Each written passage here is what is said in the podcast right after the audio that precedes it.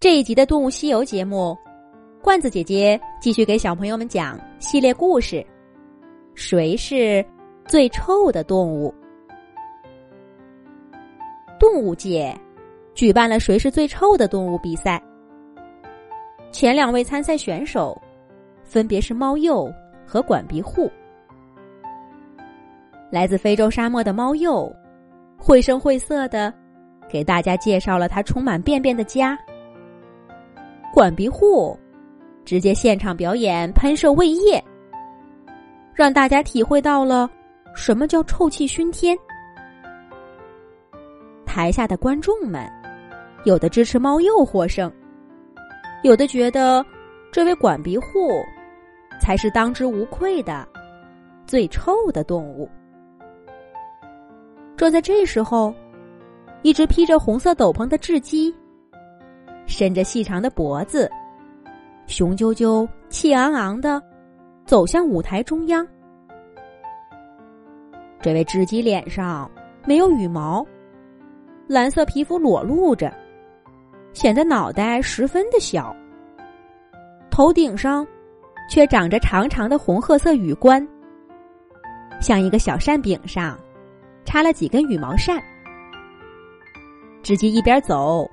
一边发出奇怪的沙沙声，像是在说：“咱们走着瞧，今天我一定要让你尝尝我的厉害。”这是在跟猫鼬和管鼻户说话吗？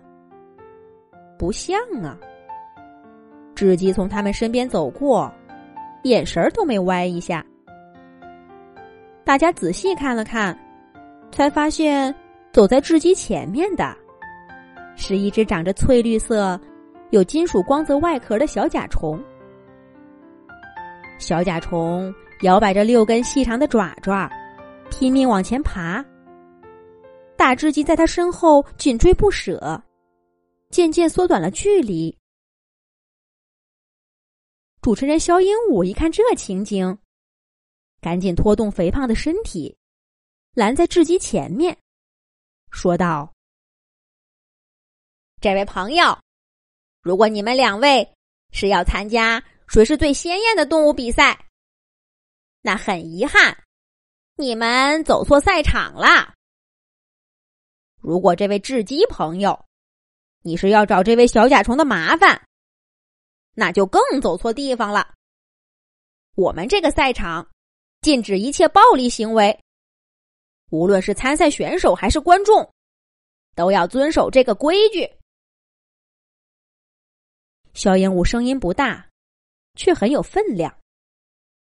雉鸡听了，停下脚步，却并没有理会小鹦鹉，反而转向观众席，尖声说道：“想找一只甲虫的麻烦，那是公鸡们最乐意干的事儿。我们雉鸡可没这爱好。水果不好吃吗？叶子和花朵。”不香吗？谁耐烦跟只甲虫过不去？但是，如果这只甲虫挑战了我们的权威，那雉鸡也不是好惹的。今天，就请在座的各位仔细闻一闻，我和他谁才是最臭的？雉鸡说着。猛地掀开斗篷，露出一身棕褐色的羽毛。舞台上，猫鼬和管鼻户，还有主持人肖鹦鹉，立刻闻到一阵像粪便一样的臭味儿。很快，前排的观众们也都用爪爪掩住了鼻子。这个臭味儿还在源源不断的从舞台上飘下来。扩散到看台的各个角落。雉鸡一看这情形，仰头大笑，张开翅膀，让它的味道扩散的更充分。然后尖声说道：“我叫智鸡，亚马逊臭鸟的名号可不是随便叫的。我的消化系统就像你们哺乳动物当中的反刍动物一样。不，比他们更厉害。我把我吃的水果、叶子和花，全都用细菌发酵了，让身上充满臭味儿。哈哈哈哈！当然了，只是你们以为的臭味儿。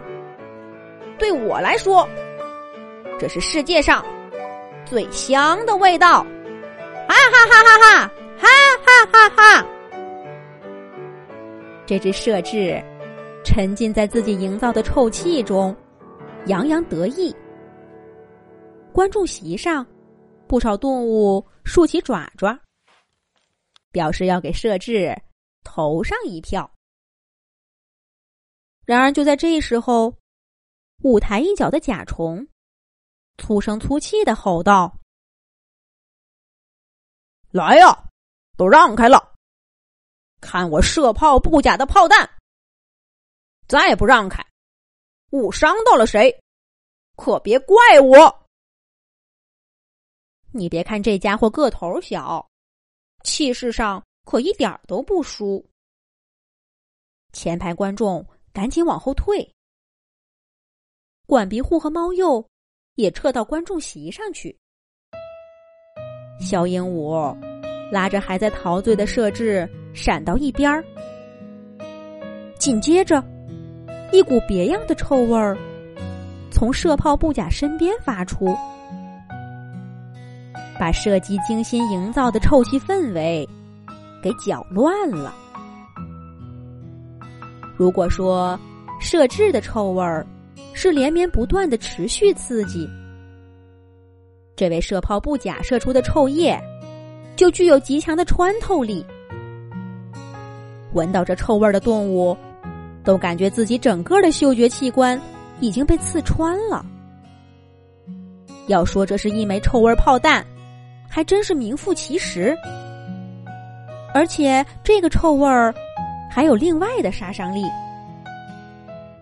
不知道这位甲虫朋友用了什么高科技手段，这臭味儿。从他体内射出时，温度极高，把舞台一角的草都烫焦了一块儿。难怪他刚刚要提醒大家都闪开呢。随着四位参赛选手轮番上场，谁是最臭的动物比赛掀起了一个小高潮。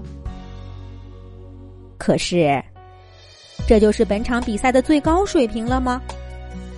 接下来，又会有哪些动物来参加比赛呢？下一集讲。